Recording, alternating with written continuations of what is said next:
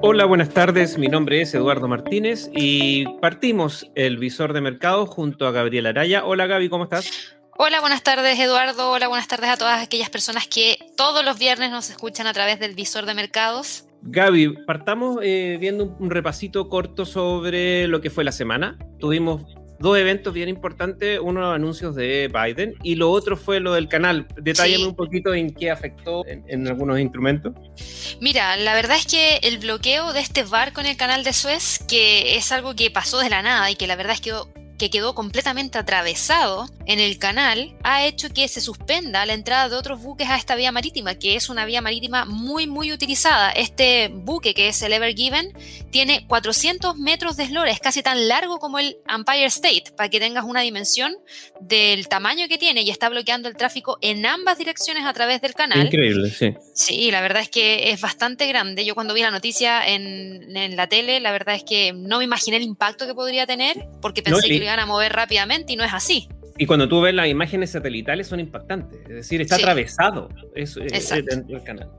Exactamente, y la verdad es que uno piensa que es fácil mover un buque, pero un buque con todo el cargamento que lleva no ha sido para nada fácil. Muchos decían que este fin de semana iba a poder eh, moverse un poco, esperando que subiera la marea, pero ya hay algunos que dicen que no, que no va a ser posible y que podría ser que hasta el día miércoles de la próxima semana recién se pueda mover ese buque. Y el tema está en que todos los días hay 100 barcos que quedan sin pasar por ese canal. Por ende, ya había más de 300 barcos en espera para poder retomar la vía marítima y de esa manera llevar el abastecimiento de petróleo, de materia prima, de animales, de metales, desde el Mediterráneo hacia países desde eh, el hemisferio norte. Europa, Estados Unidos, Países Bajos y también hacia China. Y eso también viene de vuelta. Casi todos utilizan ese mismo eh, canal para enviar y para recibir mercancía. Así que la verdad es que hay mucho capital que se está perdiendo. Alrededor de. Las pérdidas se, estiman que son alrededor de 9 mil millones de dólares al día. Sí, es bastante, la verdad. Oye, ¿qué instrumentos se vieron afectados con, con, esta situación? Mira, el petróleo es el que más se ha visto impactado de manera positiva porque ha tenido un leve repunte hacia el alza. Hoy día, de hecho, vuelve a retomar la senda alcista. Cuando esto recién pasó, que fue el día 24, estamos hablando el día miércoles, el movimiento hacia el alza del petróleo fue de alrededor de un 6%. Luego ayer cayó, corrigió, y hoy día nuevamente retoma la senda alcista más de un 4,51% y está dando la pelea para ver si cierra esta semana sobre los 61 dólares el barril. El tema está en que eso no es lo único que impacta el precio. Lo otro que está impactando al precio del petróleo son variables muy negativas que tiene que ver con la pandemia, la tercera ola que hay en Europa y que ha llevado a que países tengan que extender los confinamientos y a otros países a prohibir los viajes hacia el extranjero, no solamente en Europa. Fíjate lo que pasa aquí en Latinoamérica. También estamos viendo restricciones de cierres de frontera, prohibición de viajes hacia el extranjero, nuevos confinamientos y eso le pega muy fuerte a la demanda de petróleo hacia la baja. Por ende, no permite que el precio pueda despegar con mucha fuerza. Y eh, con el tema de Biden, de, sus anuncios, cuéntame. Mira, Biden lo más interesante lo dijo hoy día en realidad entre hoy día y, en, la madrugada, debería decir yo.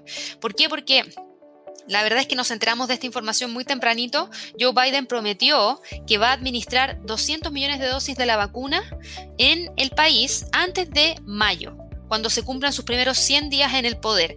Y esta nueva meta que se ha puesto Joe Biden supone el doble del objetivo de 100 millones de dosis al que se comprometió el 9 de diciembre, que fue un mes antes de tomar posesión del cargo. Le ha ido bastante bien con el proceso de vacunación y por lo mismo ahora él mismo se fija un nuevo objetivo que es tener 200 millones de dosis, por lo menos una, en los brazos de las personas. Y eso no es una cifra menor, porque la población de Estados Unidos, del último censo que se tiene del año 2019, es de 328 millones de personas. Por ende, estar hablando de que 200 millones de personas reciben la primera dosis es bastante. Veamos, eh, ¿qué es lo que ves tú para, lo, para la próxima semana? Eh, ¿Seguirá afectando el, tema del canal? ¿Veremos que eso va, se va a prolongar? Yo creo que sí, y de hecho yo creo que esta semana no ha tenido tanto impacto en el resto del mercado, sino que solamente en el mercado del petróleo, porque nadie sabe muy bien cuándo se iba a mover este buque. Algunos esperaban que fueran un par de días que se moviera y la verdad es como ha costado tanto, si se extiende yo creo que ahí sí ya podría empezar a tener repercusiones directas en el mercado accionario, porque toda esa mercancía que no se mueve hay mercancía que se echa a perder, no toda la mercancía no se echa a perder.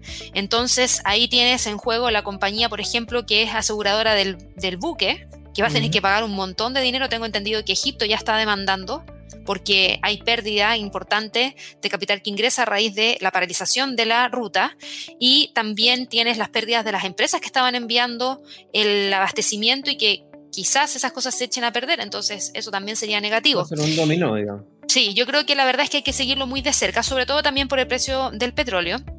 Y para la próxima semana también tenemos un calendario económico bastante robusto hasta prácticamente el día jueves. ¿Por qué? Porque tenemos el martes confianza de consumidor de The Conference Board para Estados Unidos, PMI de manufactura para China. Ojo con este dato porque se espera una cifra de 51 y si está por sobre ese nivel significaría una rápida recuperación económica del sector manufacturero para China y eso podría llegar a todos los países que son altamente dependientes de ese país.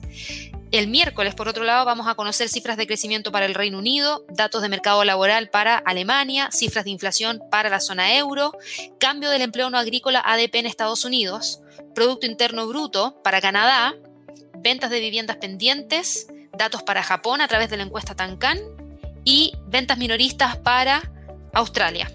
El jueves, ojo que el jueves es Festivo en algunos países, en sobre todo Latinoamérica es jueves santo, es festivo en Argentina, México, Colombia, Perú, como día completo. Nosotros en inversiones y trading vamos a estar transmitiendo el premercado americano de manera normal el día jueves eh, y ese día vamos a conocer datos de PMI de manufactura de Alemania, del Reino Unido y también de Estados Unidos. Y ya el viernes a pesar de que es el primer viernes del mes de abril, no vamos a tener los datos del non-fan payroll. Es festivo en prácticamente todo el mundo. Eh, así que nosotros no vamos a estar siguiendo ese evento que, según lo que me muestra el calendario, debería entregarse y publicarse la tasa de desempleo. No estoy segura que realmente vaya a ocurrir porque también es festivo en Estados Unidos. Es Viernes Santo, es festivo en Estados Unidos, en el Reino Unido, en Alemania, en Suiza. Por ende, no me queda tan claro que la cifra se vaya efectivamente a reportar ese 2 de abril. Quizás se traslade hacia el viernes que sigue. Así que ahí vamos a tener que estar atentos y se los confirmamos durante la semana.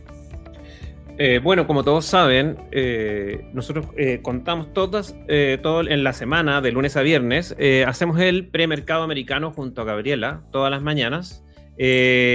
ustedes lo escuchan, estoy hablando con la gente de Spotify, lo, escuchan un pedacito, escuchan los primeros 30 minutos en que lo que hablamos es de, de instrumentos fijos y posteriormente viene un, un espacio de preguntas que hacen eh, en YouTube, eh, nuestra, nuestra gente, nuestros seguidores. Gaby, ¿qué es lo que se está perdiendo la gente que solamente escucha la primera parte en Spotify, al no estar en, el, en el canal? Hacer preguntas en vivo. Eso es lo que se están perdiendo. Si están invirtiendo y tienen posiciones abiertas en algún instrumento, ustedes podrían preguntarme, ¿qué es lo que opino de ese instrumento? Y yo podría entregarles niveles de precio clave para la jornada o para la semana. Eso es lo que se pierden y por eso mucha gente nos ve a través del canal de YouTube. De hecho, ha llegado gente desde Spotify hacia el canal de YouTube y la verdad es que me parece excelente porque la idea es que tomen ventaja de toda esa información. Eh, también creamos lo que es horizonte de mercado, ¿ah? eh, bajo el mismo concepto. El concepto de que siempre queda gente con preguntas y tenemos que responderla. Exacto, exactamente hay que aprovechar todas esas instancias que nosotros tratamos de compartir con ustedes para que así puedan operar lo más informados posible. Yo quería aprovechar, antes de que finalicemos, de entregarles información. Eh, a fines de abril vamos a estar en un bootcamp de trading. Son tres días intensivos, 26, 27, 28 de abril, en donde vamos a explicarles cómo invertir en Bitcoin. Todo el mundo quiere invertir en Bitcoin, pero invertir en Bitcoin no es tan fácil. Hay que conocer también el trasfondo de lo que significa esta criptodivisa, para qué, se, para qué se diseñó, para qué se usa. Y la verdad es que eso lo vamos a ver en este bootcamp, así que los invito a que vayan a nuestra página www.inversionesytrading.com, vayan a la sección de recursos exclusivos. Lo primero que van a ver es el bootcamp y ahí van a encontrar toda la información. De todas maneras, si tienen dudas, recuerden contactarnos a través de nuestro WhatsApp que también encuentran en la página web. Así es, pues Bueno, nos estamos viendo para la próxima semana. Muchas gracias, muchas gracias a todos. Y Que estén muy bien, que descansen y que tengan un muy buen fin de semana. Hasta luego. Hasta luego. Chao, chao.